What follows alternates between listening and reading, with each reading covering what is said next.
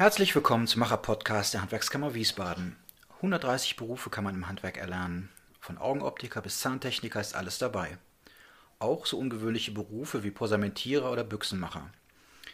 Im Macher-Podcast stellen wir außergewöhnliche Menschen vor, die ein Handwerk erlernt haben und sprechen mit ihnen darüber, was genau an ihrem Beruf so einzigartig und faszinierend ist. Handwerk ist nämlich alles andere als langweilig und es gibt definitiv keine Mädchen- oder Jungsberufe. Die Handwerkerinnen und Handwerker, die wir im Macher-Podcast präsentieren, haben ihr berufliches Glück gefunden und berichten von ihrer ganz persönlichen Karriere mit Lehre. Mein Name ist Dirk Kornow, ich bin Sprecher der Handwerkskammer Wiesbaden und stelle in diesem Podcast erfolgreiche Persönlichkeiten aus dem Handwerk, der Wirtschaftsmacht von nebenan vor. Und da sind wir auch schon unserem heutigen Gast, wobei ich sagen muss, wir sind zu Gast, Frau Becker. Katrin Becker, Kosmetikerin aus Grünberg. Herzlich willkommen. Danke, dass wir hier sein dürfen. Sehr gerne. Herzlich willkommen. Frau Becker, Sie sind Inhaberin von Katrins Schönheitsstübchen in Grünberg. Auf Ihrer Internetseite schreiben Sie alles, was schön ist. Was ist denn eigentlich schön für Sie? Ich denke, ähm, Schönheit beschäftigt die Menschheit schon sehr lange. Ähm, es gibt unzählige Zitate zum Thema Schönheit. Auf meinem ersten Schönheitsmenü, das ist meine Preisliste, ähm, da stand ein Zitat von Kafka äh, und das lautet, jeder, der sich die Fähigkeit erhält, Schönes zu erkennen, wird nie alt werden. Also das sagt ja schon vieles über Schön, Schönes und Schönheit aus. Ich glaube, jeder kennt äh, das Zitat, Schönheit liegt im Auge des Betrachters. Ja, was sagt uns das? Also es gibt nicht eine Definition für schön. Jeder sollte das für sich definieren, jeder sollte das Schöne finden. Und im Stübchen sind es verschiedene Sachen. Sie haben gerade gesagt, im Auge des Betrachters erkennen Sie eigentlich, wie alt jemand ist? Wie alt jemand ja. ist? oh. Also können Sie mit Bestimmtheit sagen, okay, der hat äh, das, das, Gesicht und ich schätze, der ist Mitte 50. Kriegen Sie das hin? Ich denke meistens ja. Wie stehen Sie zu Schönheits-OPs? Ich meine, viele lassen ja was machen. Ähm, die nächste Frage wäre auch, erkennen Sie, wenn jemand was hat machen lassen? Idealerweise erkenne ich es nicht. Also ich finde immer, ähm, ja, die Orientierung sollte die Natur sein. Ich finde natürliche Ergebnisse schön. Das ist mein persönliches Empfinden. Ähm, und wenn es gut gemacht ist, sieht man es nicht. Das, was wir sehen und das, was uns auffällt und das, was wir als nicht schön empfinden in der Regel, sind übertriebene Sachen. Ja, so würde ich das sehen. Mhm. Würden Sie was machen lassen an sich? Ja. Okay. Ich habe mal den ähm, Leiter des Max-Planck-Instituts für empirische Ästhetik kennengelernt. Ähm, mag es kaum glauben. Die versuchen auch schöner zu definieren. Gibt es für Sie oder gibt es für den Menschen Dinge am Menschen, die schön sein sollten oder müssen? Müssen würde ich nicht sagen, aber es gibt eine Definition oder es gibt einfach einen, einen Maßstab, wie man äh, Schönheit, was das menschliche Auge als schön empfindet. Und das ist immer, wenn äh, es ja nah am, am Ideal, also nah an dem Normalen oder wenn zum Beispiel anhand vom Gesicht ist es schön, wenn beide Gesichtshälften möglichst gleich sind. Ja, das wird als schön empfunden. Das passiert ja auch unterbewusst, also das machen wir ja nicht bewusst. So viel zum Thema Schönheit. Becker, warum sind Sie eigentlich Kosmetikerin geworden? Wie sind Sie zu diesem Beruf gekommen? Das ist eine lange Geschichte. Ähm, ich bin gelernte Industriekauffrau in den Beruf bin ich gerutscht nach dem Abitur. Ich wusste nicht so genau, was ich möchte. Und eine kaufmännische Ausbildung, mit der kann man immer was anfangen. Ähm, mein Papa ist selbstständig, wir haben eine Firma zu Hause, Medizintechnik. Und ja, also es war, es ist nie ausgesprochen worden, aber es war irgendwie selbstverständlich, dass ich da einsteige, reingehe, wie auch immer. Und es war, wie gesagt, auch so, dass ich nicht selbst eine Vorstellung hatte, was ich genau möchte. Und ja, so bin ich in diesen Beruf gekommen, habe 16 Jahre als Industriekauffrau in der Medizintechnikbranche gearbeitet, zuletzt auch als Prokuristin dann. Und ähm, dann wurde ich krank. Und dann hat sich eigentlich mein ganzes Leben verändert. Ich konnte eine ganze Zeit lang gar nicht arbeiten. Und als ich wieder anfing zu arbeiten, ähm, habe ich erstmal nur halbtags gearbeitet und hatte viel freie Zeit nachmittags, abends, mit der ich gar nicht so recht wusste, was ich anfangen sollte. Und ich hatte eine Freundin oder eine Bekannte damals, die, ähm, ja, das ist jetzt ein bisschen, die hat äh, ja solche Kosmetikpartys gemacht, ähnlich wie Tupper. Ja, und ja, es war Zufall, wirklich. Also ich, ich, ich wusste nicht, was fange ich an mit meiner freien Zeit und ähm, habe dann gedacht, okay, du fragst sie einfach mal, wie das so abläuft. Und dann kam eins zum anderen. Das hat mir so viel Spaß gemacht und irgendwann war klar, ich werde nie mehr Vollzeit zurück ins Büro gehen. Und dann kamen auch mehr und mehr Fragen von Kunden, die mich eben kannten von diesen Kosmetikpartys. Zupfst du Augenbrauen, färbst du Wimpern, machst du Gesichtsbehandlungen? Und dann habe ich immer gesagt, nein, mache ich nicht. Ich bin keine ausgebildete Kosmetikerin. Ich bin geschult auf die Produkte hier, auf den Verkauf. Und irgendwann kam dann die Überlegung, Katrin, wieso machst du nicht nochmal eine Ausbildung? Ja, also das Büro ist offensichtlich nicht deine Erfüllung. Rückblickend, ich hasse alles, was mit Papierkram zu tun hat. Also es war komplett falsch, der Job. Und ja, dann habe ich nochmal eine Ausbildung gemacht. Sie haben es gerade erwähnt, ähm, was eine Kosmetikerin macht. Was macht eine Kosmetikerin sonst noch außer Augenbrauen zupfen und ähm, Permanent Make-up? Also die Basis ist eigentlich immer die Haut und es geht um die Gesunderhaltung der Haut. Ähm, wir arbeiten oft zusammen mit äh, Dermatologen auch, unterstützen die in der Arbeit. Mittlerweile natürlich auch ein Thema, ich würde es nennen Better Aging. Ja, nicht Anti-Aging, sondern Better Aging. Einfach die Zeit etwas rauszuzögern, den Alterungsprozess etwas nach hinten zu verschieben. Ähm, wir, ja, wir betreuen Kunden mit Hautproblemen auch wirklich und ja, das ist unser Job. Ganz konkret, wie geht man am besten vor, wenn man Kosmetikerin oder Kosmetiker werden will? Ähm, das ist sehr unterschiedlich, weil, also das, das variiert von Bundesland zu Bundesland im Moment noch.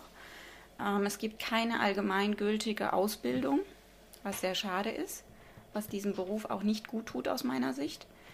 Ähm, in, in Hessen ist es so, dass es Privatschulen sind. Mhm. Das Maximum, was wir in Hessen machen können, ist die staatlich geprüfte Kosmetikerin. Das heißt, Privatschule heißt, Sie zahlen dafür für die Ausbildung. Ja. Mhm. Genau, in Hessen ist es die staatlich geprüfte, die dauert in der Regel ein Jahr und ähm, dann kann man noch ein Schidesco-Diplom oben draufsetzen, wenn man international arbeiten möchte. Aber im Moment kann sich jeder Kosmetikerin nennen. Mhm. Das wäre nämlich auch eine Frage gewesen, wie kann man eigentlich erkennen, ob der oder diejenige ein guter Kosmetiker ist? Gibt es ein Siegel? Gibt's, nein. Ähm, nein. Es gibt kein Siegel. Gibt es Nachwuchssorgen? Ich meine, äh, ich weiß, dass Friseurin für viele junge Mädchen der Traumberuf immer noch ist. Ähm, wie ist es im Kosmetikhandwerk? Also ich denke auch, dass es ein Traumberuf für viele junge Mädchen ist. Ähm, es, die, die Schulklassen sind voll aber es ziehen viele nicht durch und es kommt wenig Nachwuchs dann wirklich in den Betrieben an. Kfz-Mechatroniker gilt ja als klassischer Männerberuf, obwohl es den Begriff ja eigentlich gar nicht gibt. Ähm, ist Kosmetikerin eigentlich ein klassischer Frauenberuf? Gibt es männliche Kollegen bei Ihnen? Also ich würde es schon als klassischen Frauenberuf bezeichnen, ähm, aber es gibt auch männliche Kollegen. Nicht viele, aber es gibt ein paar. Sie sind seit 2015 selbstständig. Ähm, haben Sie den Schritt in die Selbstständigkeit jemals bereut? Nein, Nein. ich würde es immer wieder machen. Wo sind die Vor- und Nachteile für Sie? Gut, also ich habe vielleicht den Vorteil, dass ich Selbstständigkeit wirklich von klein auf kenne, weil mein Papa eben die Firma hatte oder hat. Ähm, die Vorteile sind, man kann sich gewisse Sachen selbst einteilen. Das auf jeden Fall. Ähm, man hat Visionen und kann die umsetzen. Wenn das nicht funktioniert, bin ich selbst dran schuld. Ja, das sind aus meiner Sicht die Vorteile. Was schätzen Sie an Ihrem Beruf besonders? Dass Sie, ja, na klar, dass Sie selbstständig sind, das habe ich verstanden. Aber was schätzen Sie besonders? Dass Sie viel mit den Händen machen, dass Sie Kundenkontakt haben? Ja, den Kontakt zu Menschen auf jeden Fall. Ähm, da da gibt es eine Geschichte, die würde ich gerne erzählen. Ähm, das war ziemlich zu Anfang äh, meiner Selbstständigkeit. Da war ich äh, als Aussteller auf einer Hochzeitsmesse hier in Grünberg und habe ähm, ja so kleine Hochzeits-Make-up, also ich biete Hochzeit-Make-ups auch an und habe das da eben gezeigt, so kleine 5-Minuten-Make-ups. Und dann saß eine Kundin vor mir und ähm, das sind wirklich nur ganz wenige Handgriffe, die ich in dem Moment äh, da gemacht habe. Und die schaute dann in den Spiegel. Und ich bekomme jetzt noch Gänsehaut, wenn ich dran denke. Und sie sagte dann, so schön habe ich noch nie ausgesehen. Und das war ein Moment, den habe ich in 16 Jahren Büro nie gehabt. Nie. Also das, was in dem Moment rüberkam, das ist unbeschreiblich. Wir haben es vorhin schon angesprochen. Ich als Kunde, wie kann ich eigentlich einen guten Kosmetiker erkennen? Ist das ähm, Versuch und äh, oder muss man jemanden fragen, ob du jemanden kennt? Ja, also Mund zu Mund ist immer das Beste, glaube ich, was äh, einem passieren kann. Ähm, ansonsten, so hart wie es klingt, aber man muss es wahrscheinlich ausprobieren. Wer sind Ihre Kunden? Also mehr Männer, mehr Frauen, Meine Jugendliche? Kunden, ähm, also es sind schon größtenteils Frauen auf jeden Fall. Ähm, es sind ein paar Männer auch dabei und es sind einige Jugendliche. Also so diese typische Problemhaut in der Pubertät. Ja. Ich wollte gerade fragen, wo liegen die Probleme dann von den, von den Kunden? Also bei Jugendlichen meistens Akne. Mhm. Ähm, und wenn wir dann ähm, ja, alterstechnisch etwas hochgehen, dann sind es unterschiedliche Probleme. Also wir haben viele, die unter Kuperose leiden. Das sind solche roten Äderchen, die durchscheinen. Wie bitte? Was war das? Kuperose. Was ist das? Ja, das ist eine Gefäßlabile. Gefäßlabile Haut nennt man das. Also der medizinische Begriff ist Rosatia.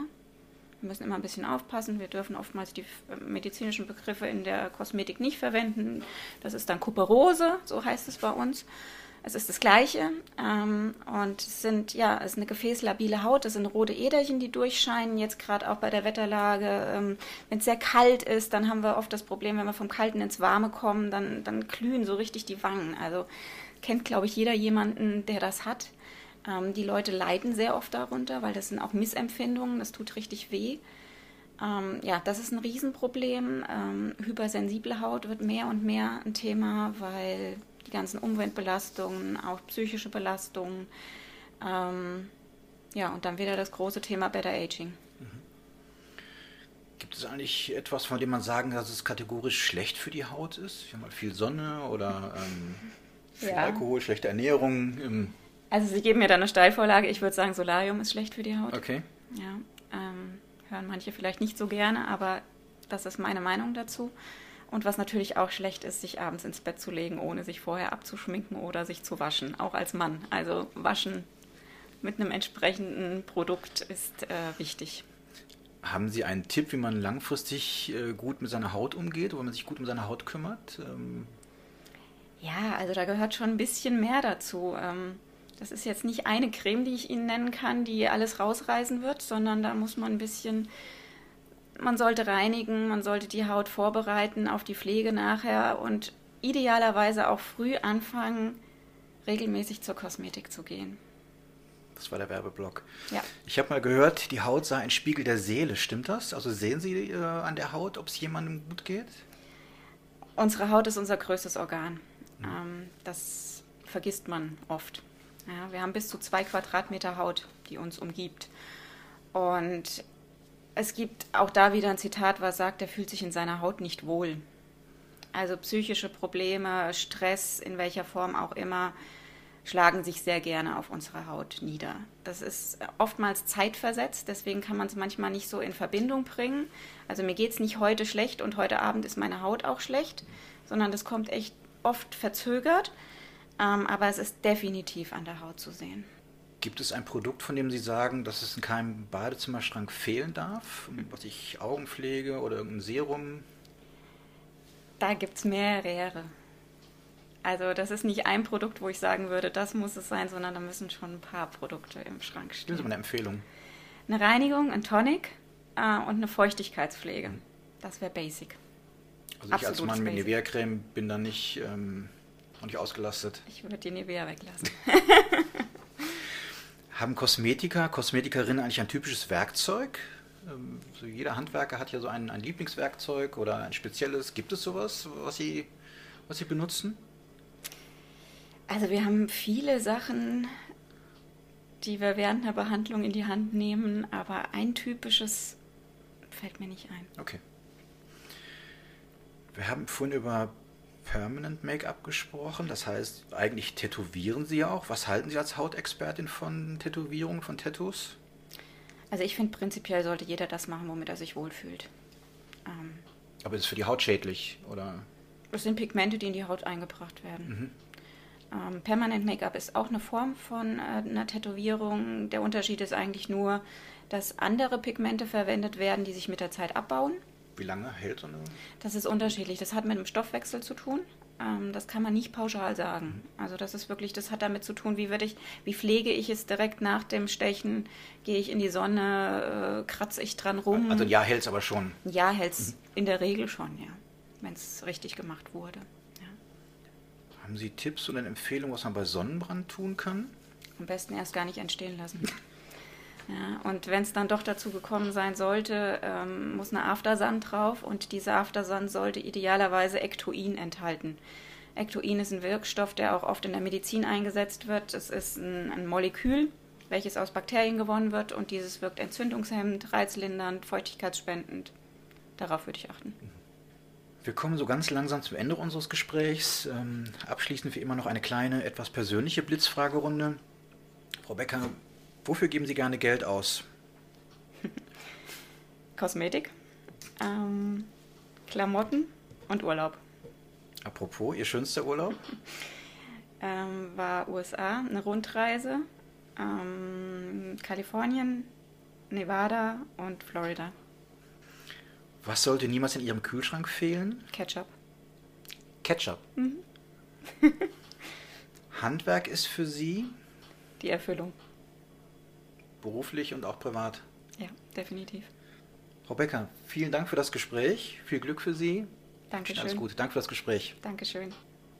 Und damit ihr, liebe Zuhörerinnen und Zuhörer, keine Folge vom Macher Podcast mehr verpasst, abonniert uns doch auf Spotify, Apple Podcasts und Soundcloud. Den sozialen Netzwerken der Handwerkskammer Wiesbaden könnt ihr folgen, um Einblicke hinter die Kulissen zu bekommen. Und wenn ihr Wünsche oder Anregungen für die kommenden Folgen habt, dann schreibt uns gerne eine Mail an podcast.hwk-wiesbaden.de. Bis zum nächsten Mal beim Macher Podcast.